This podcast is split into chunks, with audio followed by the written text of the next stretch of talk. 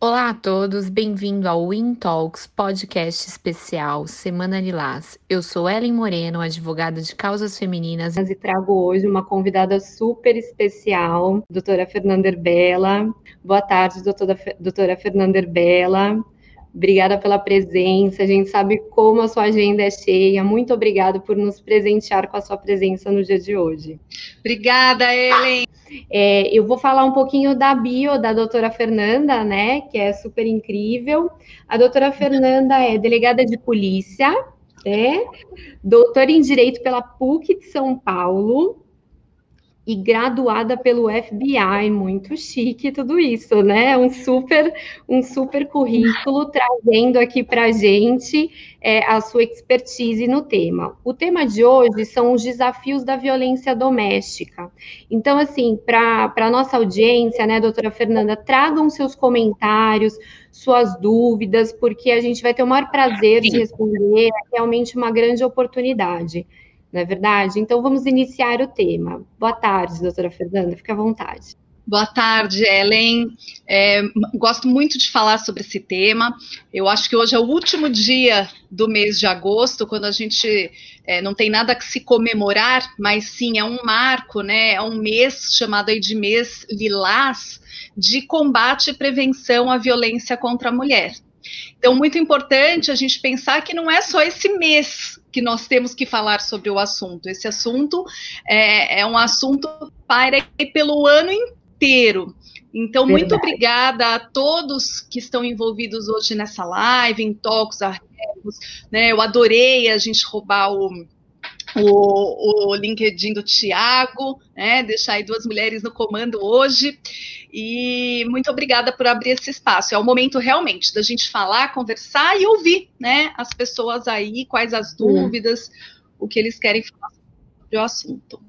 Bom, a gente acha que pode abrir o tema, né? Falando. Quando a gente fala de violência contra a mulher, a gente tem uma questão muito típica que essa, as mulheres nem sempre sabem, né, doutora, como identificar esse problema, como a gente é, será que eu estou, né, numa, eu estou realmente sofrendo abuso? Então eu queria ouvir um pouco da doutora o que, que a gente pode dizer para essas mulheres, né, e para as pessoas também que às vezes não estão sofrendo é, o abuso, né, não estão aí em violência, mas conhecem pessoas que estão nessa, nessa situação.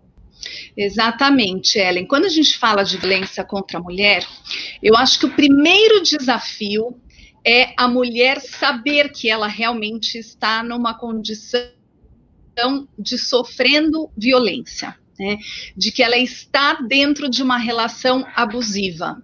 Então, este eu acho que é o primeiro desafio. Muitas vezes as amigas, os familiares reconhecem essa situação, mas a pessoa não consegue por si só saber. Envolve aí culpa, uh, envolve amor, muitas situações, né? E o que é importante a gente é, lembrar que o abusador, essa relação abusiva, ela nunca começou assim. Ela começou como uma relação normal. É, ela começou muitas vezes com amor, com atração então, então ela teve aí sim um momento bacana, né? E ela vai virando a chave. E muitas vezes as mulheres não conseguem reconhecer. Então acham normal que o marido proíbe de o marido, o namorado, proíbe é, determinadas roupas, ele passa a ter o controle absoluto de tudo. Então, ele quer as senhas, a senha do seu celular, as senhas de banco, as senhas dos e-mails, né? Ele passa a ter controle do sem parar, aonde ela foi, do Waze, aonde ela foi, o Uber avisa aonde ela está indo. Muitas vezes ele segrega a mulher, né? então ele fala: não gosto da sua família, não quero mais que você encontre sua família, não gosto dos seus amigos do passado, e assim vai isolando aquela mulher e vai tendo total controle e domínio É, muitas vezes, esse é um processo lento e que a mulher não consegue se dar conta que está dentro de uma relação abusiva, de que isto não é normal, de que isto Doutora, não pode fazer. E tem uma né? situação. Então, esse eu acho que é o mais. E tem uma situação onde essa mulher ela acaba confundindo esse, esse excesso de cuidado, né, com carinho, com preocupação, e a gente está diante de uma manipulação, né? de um exercício de poder aí desse, desse companheiro, certo? Com certeza e de forma absoluta, né? E muitas vezes a grande justificativa para tudo isso é porque eu te amo, né? É porque eu quero te proteger, eu quero o melhor por você. E a violência, ela começa sempre é, pequena, muitas vezes ela vai aumentando, né, até o máximo que pode acontecer, que é o feminicídio, a gente vai falar mais para frente sobre ele, né, e isso tudo envolve muitos sentimentos, né, então envolve muita culpa, né, muitas vezes esse agressor, ele culpa a mulher, então, a nossa família não está feliz por sua causa, você que está dando causa às brigas, né? É, eu te amo, você que não corresponde. Os nossos filhos não vão ser felizes sem a nossa convivência. Então, tem muita culpa, muito envol é, sentimento envolvido, né? E chega uma hora que a gente vê assim, as mulheres que procuram a delegacia elas chegam numa condição tão complicada que elas já não sabem mais quem elas são, Ellen. Elas já não sabem mais o que elas gostam. Elas não sabem mais o que elas querem para a vida. Porque elas já tanto tempo sendo né? aí manipulada, judiada, subjugada, xingada, que já não sabe mais. É. Exatamente. E é é isso que a gente tem que ajudar as mulheres, é nisso que a gente tem que lutar para que a violência não se torne banal, para que a violência não se torne normal. Não é normal uma mulher ser tratada assim. A gente precisa ter esse olhar, né? Que carinho, é? relação, é uma relação saudável não tem nada a ver com violência, né? E a gente precisa trazer essa presença para informar que a violência não é só física, não é, doutora? Porque é difícil, né? Quando chegam lá na delegacia as mulheres relatando questões de violência psicológica, como que isso acontece? Elas, de fato, elas conseguem identificar como sendo violência? Sim. É, quando nós falamos em violência contra a mulher, não estamos falando apenas na violência física, na violência que deixa marca. Eu gosto sempre de falar, tem aquela violência que sangra por fora, mas tem aquela violência que sangra por dentro. Né? Então, uma violência contra a mulher, é, ela traz lesões enormes no psicológico. Né? Então, é considerado, sim, um dos tipos de violência. Inclusive, a Lei Maria da Penha, ela protege essa integridade psicológica da mulher. Né? E nós sabemos que existem várias doenças psicológicas que são despertadas a partir de violência. Né? Então, temos depressão, síndrome do pânico, casos gravíssimos que acabam culminando até em suicídio. Então, é algo que tem que. Isso adoece e isso mata também a violência. E, doutora, como que a gente pode é, quando a gente presencia uma situação de violência, né? Ou a gente tem essa notícia, a gente sabe que tem uma amiga, enfim, pessoas passando por isso. Como que a gente pode ajudar? Chegou aí, Ellen? Não sei se Chegou. É, um, o que eu acho bem importante é, é o apoio, né? Que a mulher que esteja sofrendo violência, ela receba porque é muito difícil ela por si só sair desse ciclo, né? Quebrar esse ciclo da violência.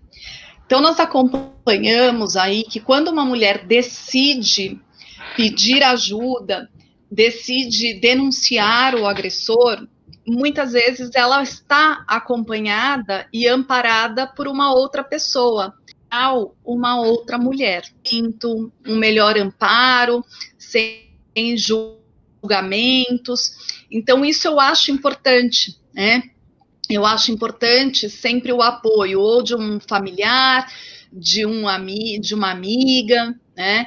É, nós é, vemos muitas ocorrências que são levadas para o trabalho, né? Muitas ocorrências que a mulher chega se queixando no trabalho, ou porque está machucada, ou porque diversas vezes teve que faltar ao trabalho para resolver problemas, e é encorajada por alguma colega de trabalho. Né? Então, por isso eu acho importante sempre a gente levar o conhecimento, né? Para que outras é, é, pessoas, em, em geral aí as mulheres, elas encorajem, né? A, a, vítima sair disso tudo. Ninguém merece, a vida é curta, ninguém merece sofrer Perfeito. isso, passar por isso. Né? Então, sempre é importante isso, o apoio da mulher. Né? Apoio de alguém para denunciar, para que acompanhe todos os passos.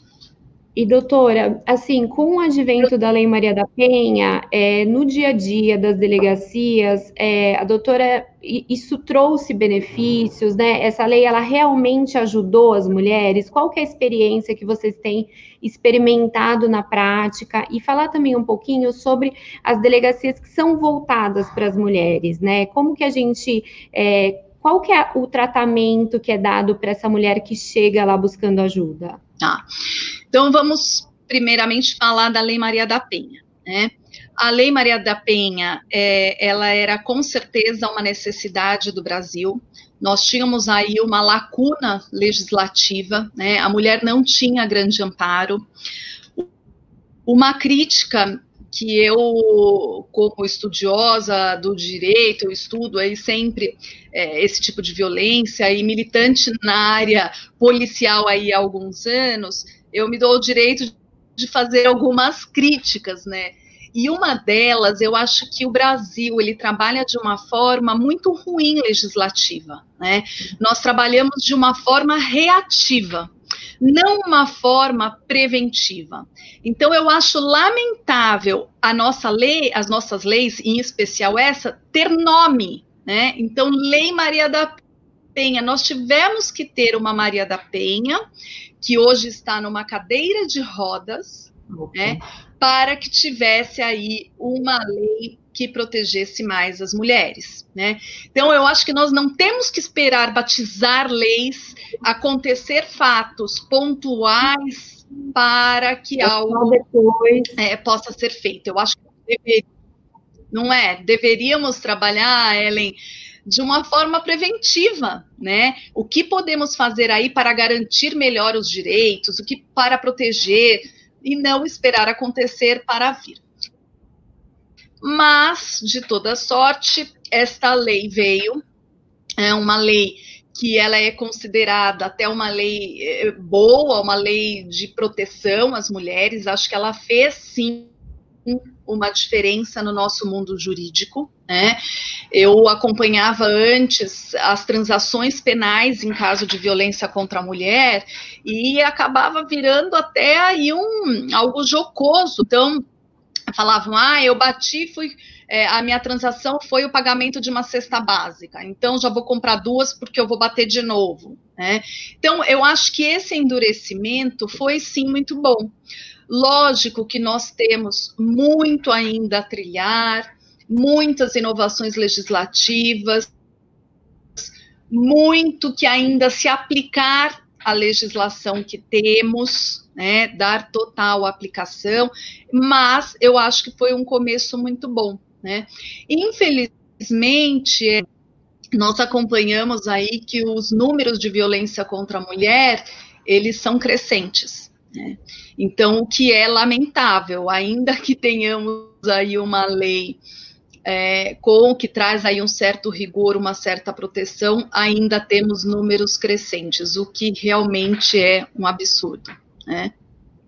É, infelizmente. É por isso que é tão então, não importante... sei se você quer fazer alguma...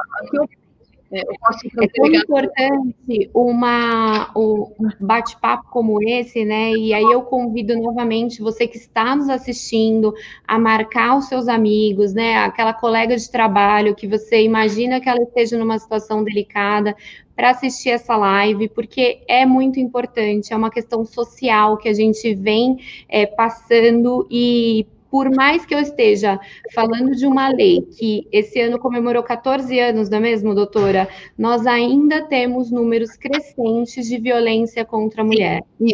E eu acho importante também é, a gente entrar um pouco nesse tema da delegacia da mulher e tudo mais, e trazer também, até porque no LinkedIn a nossa audiência é super qualificada, falar um pouquinho de, um, de uma coisa que acontece e que a gente esquece que é crime, que é o assédio sexual no trabalho também, né, doutora?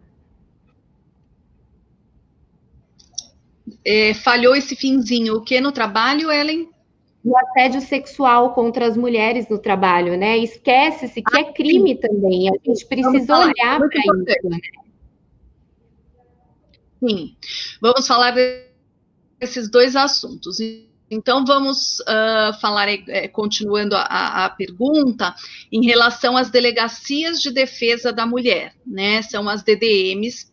A nossa primeira delegacia da mulher, ela foi é, planejada em 1985 e o decreto é de 1986.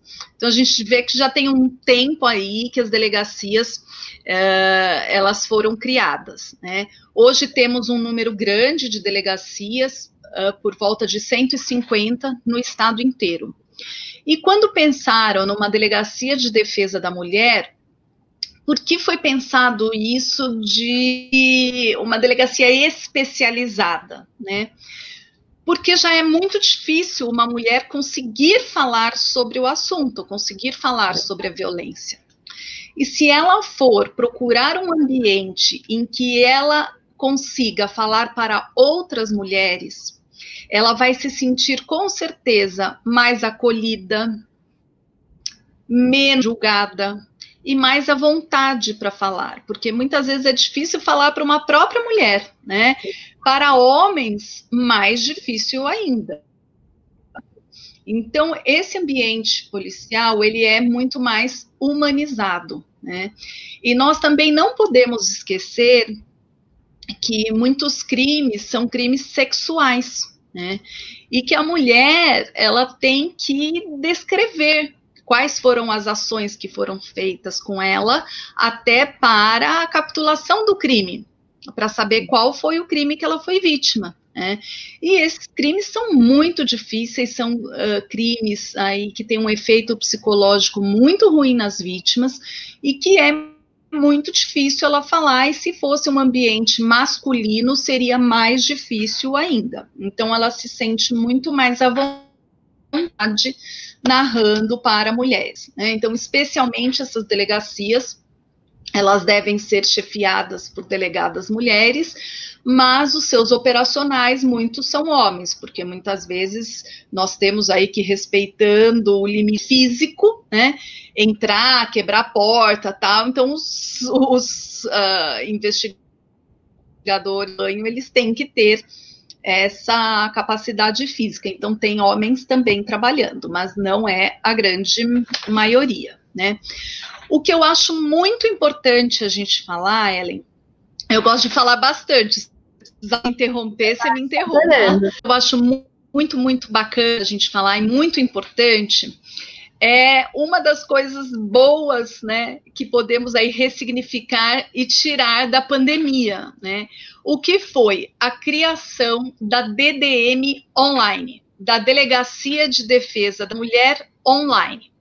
Então, hoje, no site da Polícia Civil, aqui do estado de São Paulo, né? Então, o www.policiacivil.sp.gov.br, você acessa de qualquer lugar uh, que tem aí uma internet, a DDM Online, a Delegacia de Defesa da Mulher Online. Né?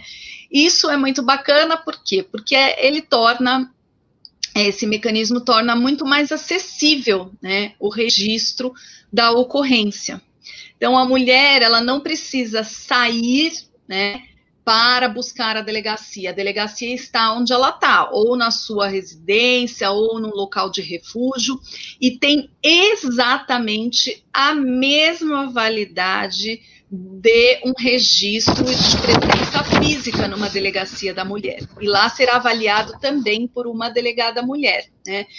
E uma das coisas uh, que, que foi inovação aí prevista na Lei Maria da Penha é o que? São as medidas protetivas, né? São as medidas de proteção, inclusive agora há pouco tempo tivemos a inclusão de mais duas medidas protetivas, que a vítima tem que falar que ela quer. Eu quero fazer uso dessas medidas que eu tenho direito para me proteger. E esse boletim de ocorrência online da Delegacia de Defesa da Mulher Online, ele já pergunta no exato momento: você quer medidas protetivas? E ela uhum. já pode assinalar lá e que já é enviado ao fórum. Né? Então é algo muito bacana que traz aí também uma celeridade, né? Ele é bem autoexplicativo, até convido a todos depois em site da polícia, simplesmente clicar ali, está em destaque DDM online, Delegacia de Defesa da Mulher online, que vai entrar na página de uh, descrição, todos os casos, tá? Então é isso que eu tinha a falar sobre a delegacia online. Se você quiser fazer algum comentário, Ellen, senão a gente passa para a parte do assédio.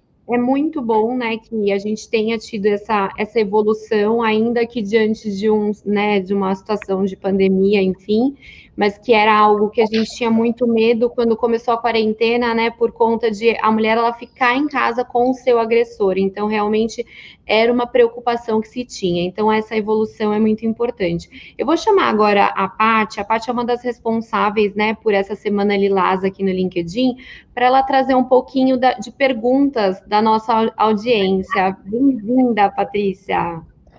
Opa, tô aqui. É, obrigada, obrigada, Ellen, por, por me proporcionar essa oportunidade de fazer a pergunta para a Fernanda. É, doutora, a gente tem algumas perguntas e eu acho que eu consigo botar elas numa mesma, inclusive os dois Tiagos, o Thiago Fonseca e o, o Tiago Alves fizeram uma pergunta bem parecida, que é como lidar com a violência é, quando você está presenciando ela, seja uma violência doméstica verbal ou não, tipo aquele exemplo do elevador, né? De eu entrar no elevador e tem um, um cara discutindo com uma mulher ou tá de alguma forma exercendo uma violência sobre ela, como, é que, como a gente deve proceder nesse caso? Almi, existem alguns crimes que eles são, como que eu vou explicar sem o, o juridiquês aqui? Existem alguns crimes que independem da pessoa para que o Estado processe essa pessoa. Então, por exemplo, vou dar um exemplo de um roubo, né? É, algo que tem uma violência. Então, isso não interessa só a vítima que foi roubada, isso interessa a toda a sociedade, a todas as pessoas. Então, essa pessoa que roubou, ela será presa e processada, independente dessa vítima falar eu quero ou não quero.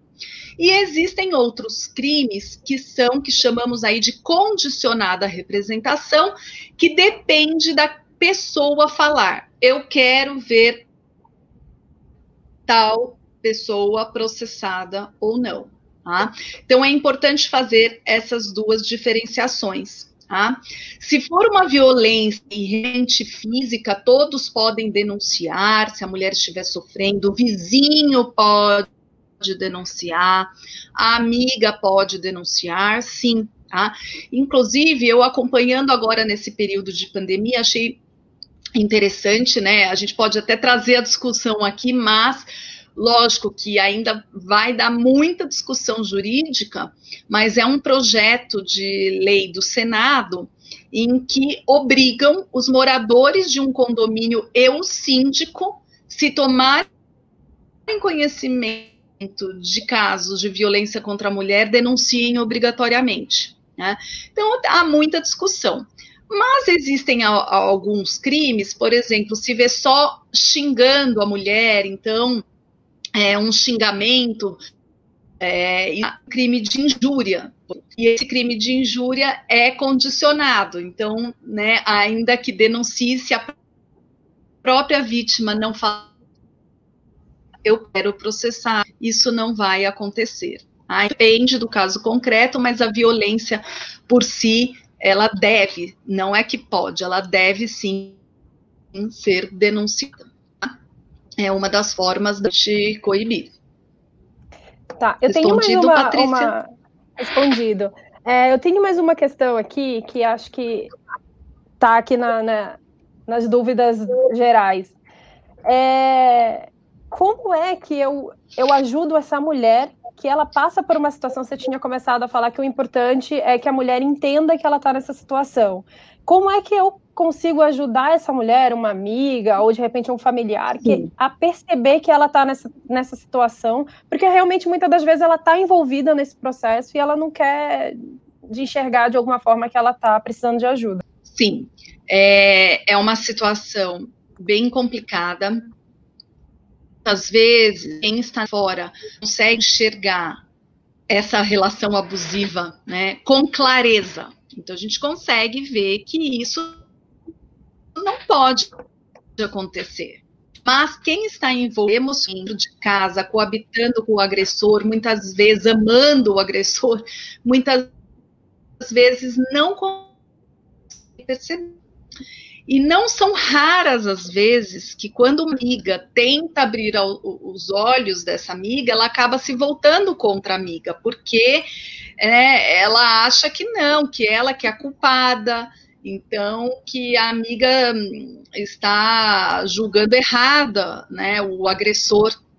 Se ela conta o agressor, o agressor vai pedir que ela se afaste dessa pessoa, né, porque realmente essa pessoa, né, é quando a gente envolve sentimentos, não é nada fácil.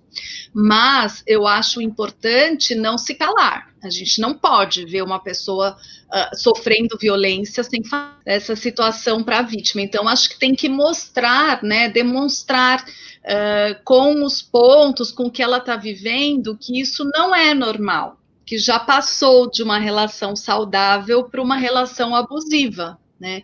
E com certeza ela vai é, é, enxergando, vai clareando. Não, não, é um processo, muitas vezes, rápido. Né? A gente vê que quando a mulher ela realmente se cansou disso, ela procura ajuda, infelizmente já passou muito tempo que ela sofria, que ela vivia nisso. Né? É, falam aí, nunca foi um primeiro tapa, né? Nunca foi numa primeira violência. Então, isso é muito ruim, né? Até que ela tome a iniciativa e deseje aí o procurar ajuda, ela já sofreu e muito. A gente tem mais perguntas, Pati? Tem uma, uma pergunta aqui que talvez ela seja um pouco específica, mas eu acho interessante a gente comentar também, porque muitas das vezes a mulher já entendeu, ela realmente está com problema, mas ela tem medo por causa dos filhos, né? Então, como a lei protege, inclusive é uma pergunta aqui da Lyubov, é, como é que a lei protege é, em caso dessas violências domésticas e que tem um filho, né? Como é que a mulher pode reagir nesse caso? Sim, existem violências né, que acabam vitimando também filhos da relação. Então, isso configura crime também uh, em relação às crianças, então pode acontecer. Mas, uma coisa que eu acho muito importante a gente fazer uma diferenciação é que uh, houve uma alteração legislativa de uns anos para cá na parte civil, que, é alienarental. Né? É aquela separação, segregação, falar mal de um dos, dos pais para o outro, jogar as crianças contra um contra outro. Isso por si só, a alienação parental, ela não é crime. Tá? Pode vir a ser em, em relação a condutas pontuais que acontecem dentro da relação. Né? Então, xingar a mãe, esse xingamento pode configurar injúria, né? Mas por si só não. Mas é, haverá aí uma proteção para o caso, por exemplo, da mulher ter que deixar o lar, sair de um lar violento e levar seus filhos. Então, a guarda, né, pelo menos a provisória concedida, existem alguns meios jurídicos aí de proteger a mãe em relação aos seus filhos também, né? Até porque um ambiente violento não é um ambiente saudável para a criança, né? Então é algo que tem que também aí ser protegido. Tá? Perfeito. Acho que está super respondido, né, Paty? Tá Obrigada certo. por enquanto. Eu queria passar um vídeo agora, doutora, é, para as pessoas terem um pouco é, de... Pode voltar para o com tanta vontade. A gente, a gente já volta para o assédio, que eu acho que é muito importante a gente falar. Eu vou só pedir para a produção colocar um vídeo é, onde traz um pouco das denúncias dos, do, do, dos assédios, da violência, e, e aí a gente consegue ter um pouco de noção do que acontece com essas mulheres. Oi, da polícia? Sim, polícia militar. Oi? Alô, pode falar. O meu marido Tava me espancando. Quem? O meu marido. Seu marido? Eu consegui correr e deixar meus dois filhos ali. Eu tô toda machucada. Polícia militar? Tá dando briga aqui em casa, o meu pai ele quer, ele quer bater na minha mãe. Ele tá ameaçando colocar fogo na casa. Se vem rápido, pelo amor de Deus. Ele tá ameaçando minha mãe. Por favor, eu preciso de ajuda. O meu namorado tá me agredindo. Agora eu preciso de ajuda. Você encostar no meu celular vai ser pior. Tô te avisando. Uh, perto. Ele mora perto do bebê. Polícia Militar. Boa noite. Boa noite. É, é a Polícia Militar? Isso mesmo, senhora. Eu preciso de uma viatura com urgência. Por favor, meu marido entrou embriagado agora, quase me matou dentro da minha casa. Ele tentou lhe agredir? Me agrediu, ele quase me matou. Eu tava dormindo, eu e minha filhinha cinco aninhos. Moço, pelo amor de Deus, eu preciso de uma ajuda na rua. Moço, eu me acordei, eu acho que o ex-marido da, da moça matou a minha sobrinha. Pelo amor de Deus, me ajuda. Ai, vai quer fugir, vai fugir. Puxou, puxou. Parado, tá preso, tá preso. Tá com bastante ferimentos, vai ser conduzido ao hospital, tá ok? Bom, estamos de volta aqui atrás do agressor. Central Guarda no local. O povo manda apoio, que é o masculino tá fugindo do local. O agressor está preso e está sendo conduzido para a delegacia. É, gente, é bem, né, quando você olha um vídeo desses, é, é assim, traz realmente é, uma reflexão, no mínimo, né, que nós estamos, sim, diante de um problema é, social muito sério, né? Por isso que é tão, tão importante a gente trazer esse tema. Então, voltando à questão do assédio, doutora, é, a mulher que é assediada sexualmente no trabalho, como que ela deve recorrer? É, falar um pouco para essas mulheres que a gente está diante, sim, de um crime, né? Isso, por vezes, é esquecido. É, Ellen, é, o que eu acho bem interessante a gente falar desse crime, principalmente porque estamos aqui numa live basicamente no mundo corporativo, né? E lembrando que o crime de assédio sexual é um crime, está no nosso Código Penal, não é um crime novo, já é um crime velhinho, né? é, ele é um crime que está aí para proteger todos. Não é um crime que apenas a mulher pode ser vítima. Tá? Ele é um crime que independe, então o homem pode ser vítima, pode ser em relações é, homossexuais, não tem problema, pode ser em relação é, do mesmo sexo. O que é importante a gente lembrar, por isso que a gente fala é, em, em, em ambiente aí corporativo, porque tem que ter uma ascendência, uma hierarquia tá? entre o agressor e a pessoa agredida. Né? E o que é esse assédio sexual? Esse assédio sexual, ele é um, algo que constrange a pessoa. Então não é simplesmente aquela cantada, aquele galanteio que é leve, nossa, hoje você tá. Não, é algo que traz constrangimento, né? E é um crime que também é muito difícil de ser denunciado. Por quê?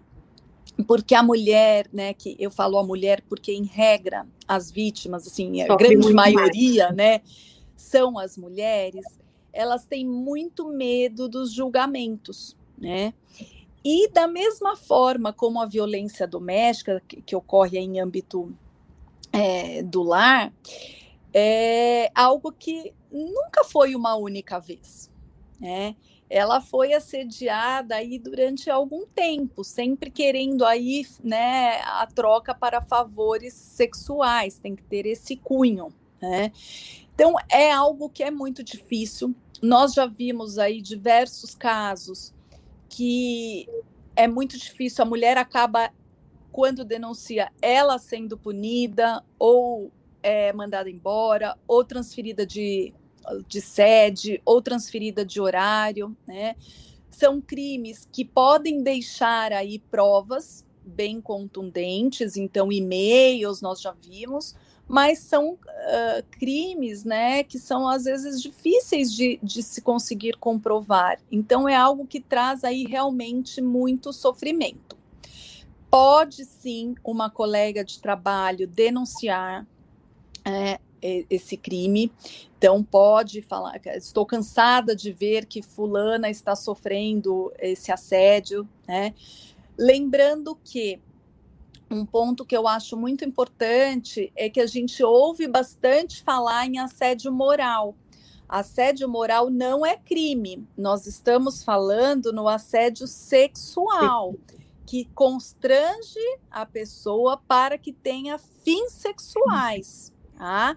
Então é diferente aí do que a gente ouve bastante falar em assédio uh, moral. moral. Algo que eu acho, Ellen, e a gente pode deixar aí assim como algo de discussão e um legado da nossa live, já que estamos vivendo aí num mundo, é, estamos falando aí para um mundo corporativo, corporativo, eu acho que seria o que algumas empresas têm, que é a abertura de um canal para denunciar isso. Né? Algo que fosse sigiloso, mas que de fato fosse aí levado ao conhecimento de superiores. Né? Então, isso eu acho muito importante. É, faz dois anos, o Estado de São Paulo resolveu fazer, através de um decreto, isso nos órgãos públicos. Né? Então, fazer um direcionamento, um canal para se levar a denúncia do assédio sexual no âmbito laboral aí nas repartições públicas. Muito bom. Então eu acho isso interessante também a gente uhum. falar aqui no, no âmbito corporativo, é, que é algo que, que merece aí um destaque, né? É algo que as empresas não têm que ignorar, a gente tem que eliminar né? Porque traz muito sofrimento. E é muito que o que a doutora já comentou, né? É tão difícil para a mulher é, dar esse passo, porque por vezes ela é a maior prejudicada. Além do assédio que ela está sofrendo, é, como ela às vezes não tem nem como provar ela acaba sendo trocada de setor, né? Então ela sofre N em, em, vários âmbitos. E aí eu acho que fica, é muito importante a gente falar disso sim nessa live, né? Porque a gente está falando para um público que é qualificado, falando para o corporativo, e que as empresas elas tenham medidas de prevenção, né? Canais de denúncia anônimos, Isso. trabalhem com palestras, tragam realmente a questão né? Porque não somos nós que estamos dizendo o que acontece. É, pesquisas mostram, pode acontecer com os homens, sim, mas e na sua grande maioria, na massiva maioria, acontece com as mulheres. E a melhor forma de, de evitar isso é prevenindo, né? Então, eu acho que é um recado importante que a gente trouxe aqui. Obrigada por essa colaboração nesse sentido. Acho que é, é realmente um legado né? E a gente, é, voltando um pouquinho mais sobre a questão da violência doméstica, quando a gente fala, é, eu ouço muito falar assim que a violência doméstica ela acontece só em famílias de baixa renda. Qual que é a tua experiência nisso, doutora? Como que é, é, é a questão da violência doméstica, ela realmente atinge só as pessoas de baixa renda, que têm pouca instrução? Como que isso acontece? Não, isso não é verdade. Ela acontece da mesma forma com mulheres que têm cargos altos, ela acontece da mesma forma com esposa de famosos, é independente da classe econômica. Tá? O que nós vemos muitas vezes, a mulher ela acaba se submetendo a tanto tempo como vítima de uma relação abusiva, de uma violência, por falta de condições e de independência financeira de se livrar disso, né? Então a gente vê isso independente da classe. Mas, infelizmente, nós vemos que nas classes mais altas, muitas vezes esse é um dos fatores determinantes. Né? A mulher tem uma situação confortável e é, para se livrar dessa situação, ela deixaria de ter tantos bens, tanto conforto, e ela acaba fazendo essa escolha e se submetendo mais às relações abusivas. Mas, independente de classe econômica, o crime acontece da mesma forma.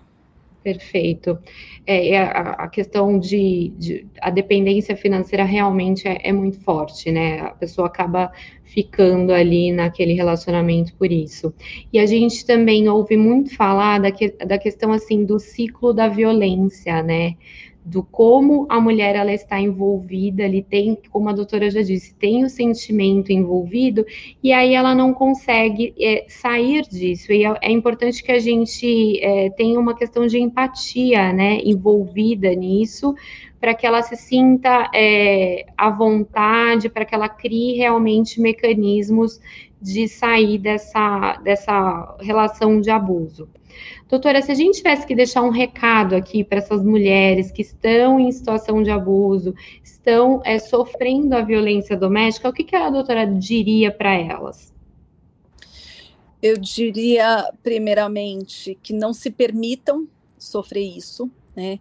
que consigam se enxergar como detentoras de direito, como pessoas, né?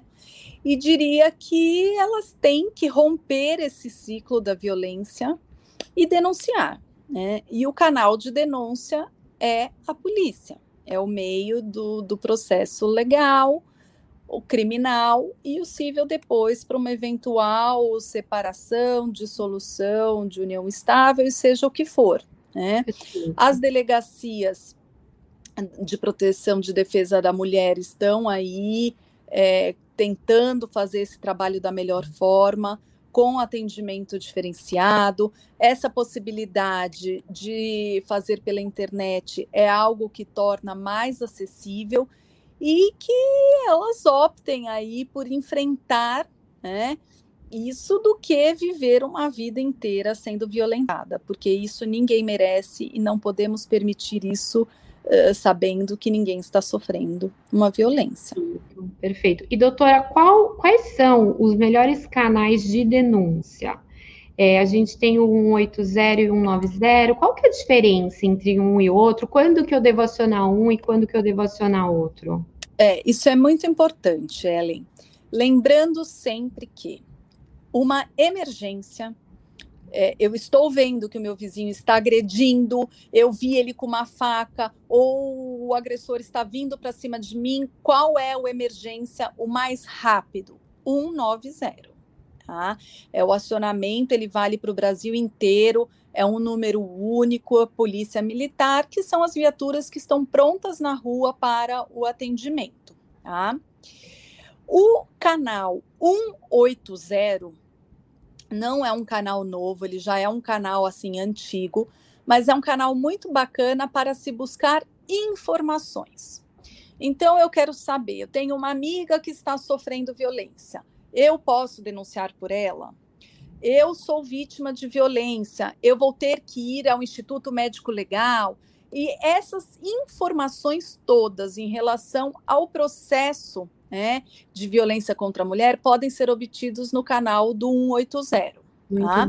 E temos ainda um outro canal, que é o 197, que é o da Polícia Civil, para eu saber sobre as delegacias de defesa da mulher. Então, qual a da minha área, né? Então, uh, na, em algumas cidades da Grande São Paulo interior tem as delegacias da mulher, mas aqui em São Paulo, por exemplo, cada região tem a sua. Então, a Zona Oeste tem uma delegacia da mulher, a Zona Sul tem outra, a Zona Norte tem outra. E eu quero saber qual o funcionamento, qual o horário, qual o endereço. Ela vai estar aberta hoje? Não, eu posso obter também pelo canal da Polícia Civil, o 197. Perfeito. E, doutora, num, num local onde não há delegacia especializada para mulher, a mulher pode ir numa delegacia comum e registrar a ocorrência, né? Não é um impeditivo. Não, isso não é um impeditivo. O atendimento e investigação dos crimes de violência contra a mulher em âmbito doméstico familiar, eles não são exclusivos das delegacias da mulher, tá? Então, pode sim qualquer delegacia. Eu tenho uma delegacia próxima da minha casa, eu posso ir lá para denunciar. Né? Eu muitas vezes a delegacia da área que essa mulher trabalha vai ser a delegacia que vai receber, porque é uma colega de trabalho que encorajou ela a ir uhum. e vai junto e leva. Não tem problema. Nós sempre indicamos a delegacia da mulher pelo que a gente já falou aqui, né? Então, que é, ela vai ser atendida por mulheres, é, eles têm mais prática já nas medidas protetivas, quais serão, qual o trâmite, né? A parte psicológica já, já sabem melhor, dar um atendimento mais acolhedor. Então a gente recomenda é, melhor numa delegacia da mulher, mas não é impeditivo em nenhuma outra delegacia. Legal. Entrou uma pergunta aqui, doutora da Tânia Costa, dizendo o seguinte: é, se a violência doméstica ela abre caminho para o feminicídio, e como a doutora vê no dia a dia essa ligação né, entre a violência e o feminicídio? Porque às vezes as pessoas acham assim, ah, ele nunca chegaria a tanto, né? E aí, o que a doutora vê efetivamente disso? Sim. É, o feminicídio também é uma inovação da nossa legislação, não muito antiga, né? E o que é o feminicídio? Muita gente não, não sabe exatamente o que é. É o homicídio, né? É o matar uma pessoa simplesmente por ela ser mulher, né? Então, simplesmente pelo seu gênero mulher. Muitos dos casos dos casos, nossa, muitos dos casos uh, de feminicídio, quando vamos analisar, a gente vê o quê? Que ele foi uma progressão da violência. Né? Então, realmente, é, a violência ela começou com tapa, foi aumentando até que essa mulher acaba sendo morta. Então, sim, podemos fazer essa, a Tânia, né? Podemos fazer sim essa relação, infelizmente, e por isso que muitas vezes a gente tem que enxergar. Se não fizermos alguma coisa para que essa mulher saia dessa violência, ela vai acabar sendo morta. E muitas vezes, infelizmente, isso pode acontecer. Tá? Vide o caso Maria da Penha. Exatamente, acho que é importantíssimo a gente reforçar essa questão, né, de que quando você está em uma relação de abuso, onde você tem ali o ciclo da violência, tem a violência doméstica, é não esperar para que a coisa evolua, porque de fato pode acabar na pior das consequências, que é essa mulher perder a própria vida por conta de um relacionamento, né? Então a gente precisa sim é, buscar sair desse ciclo de abuso, romper com essa violência, né, doutora? Fazer as denúncias, é, ainda que você diga, ah, mas amanhã pode ser que ela volte.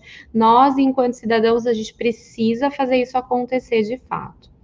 Bom, estamos chegando ao fim dessa live, que voou, né? Foi muito rápido. Eu queria deixar aqui uns minutinhos para a doutora contar um pouquinho da sua história, é, deixar os canais aí na, nas redes sociais para que as pessoas possam seguir, né? O seu trabalho que é maravilhoso. Muito obrigada por todo o trabalho que você faz. A gente sabe o quanto é árduo, né? E disponibilizar o seu tempo para trazer essa informação para tantas mulheres, né? E pedir para as pessoas compartilharem, realmente divulgarem essa live, porque é uma questão assim, é muito importante para a nossa sociedade, né? Sim, Ellen, o agradecimento é todo meu em seu nome, mas já agradeço aí todos os parceiros que estão envolvidos nisso. Eu acho que é algo muito bom que a gente faz, sempre levar a informação, né? Então, acho eu acho não, eu tenho certeza, porque eu sempre acabo alguma live, eu recebo alguma mensagem inbox de alguma mulher que precisava ouvir a gente falar sobre isso, ou que se encoraja, ou que percebe, então isso é muito bom, né? Nós temos que nos unir. É difícil falar de mim, mas eu falo que eu tenho que agradecer imensamente é, a Deus por eu poder ter a profissão que realmente eu amo e que realmente eu quis sempre fazer. É uma profissão, né, que na sua grande maioria ela é exercida por homens, né? É, então não é algo que seja tão fácil aí para uma mulher trilhar, né? A primeira delegada aqui no estado de São Paulo, ela entrou em 76. Então a Uau. gente vê que não faz tanto tempo assim, Legal. né? É algo que é ainda novo. Mas o que é importante, eu acho, que a gente fazer sempre com amor e comprometimento. Né? E a parte que eu mais gosto de fazer assim na minha profissão é a parte de prevenção, porque eu acho que o melhor não é a gente prender a pessoa, prender o autor do crime. O melhor é que não aconteça e que ninguém sofre. Então, por isso eu agradeço hoje eh, eu ter esse caminho de falar, né? Eu acho que isso é o principal que a gente pode fazer. Muito, muito obrigada. Muito é, o meu principal canal de acesso é um canal que eu não, não abri faz uh, tanto tempo, mas é o Fernanda Herbela com H e dois L's oficial. É, esse é o meu uhum. Instagram aberto. Inclusive lá eu deixo algumas dicas de segurança. Então, uh, o último vídeo que eu postei agora foi do novo golpe do WhatsApp. Acho importante todo mundo tomar conhecimento. Tá no, no meu LinkedIn também, é o meu nome porque quanto mais a gente dissipar a informação, menos ah. vítimas teremos. Claro. Muito obrigada, Ellen. Eu que agradeço, nós aqui do Intox agradecemos. Muito obrigado. Obrigada a todos. Obrigada a todos do Intox. Obrigada pela participação. Até amanhã.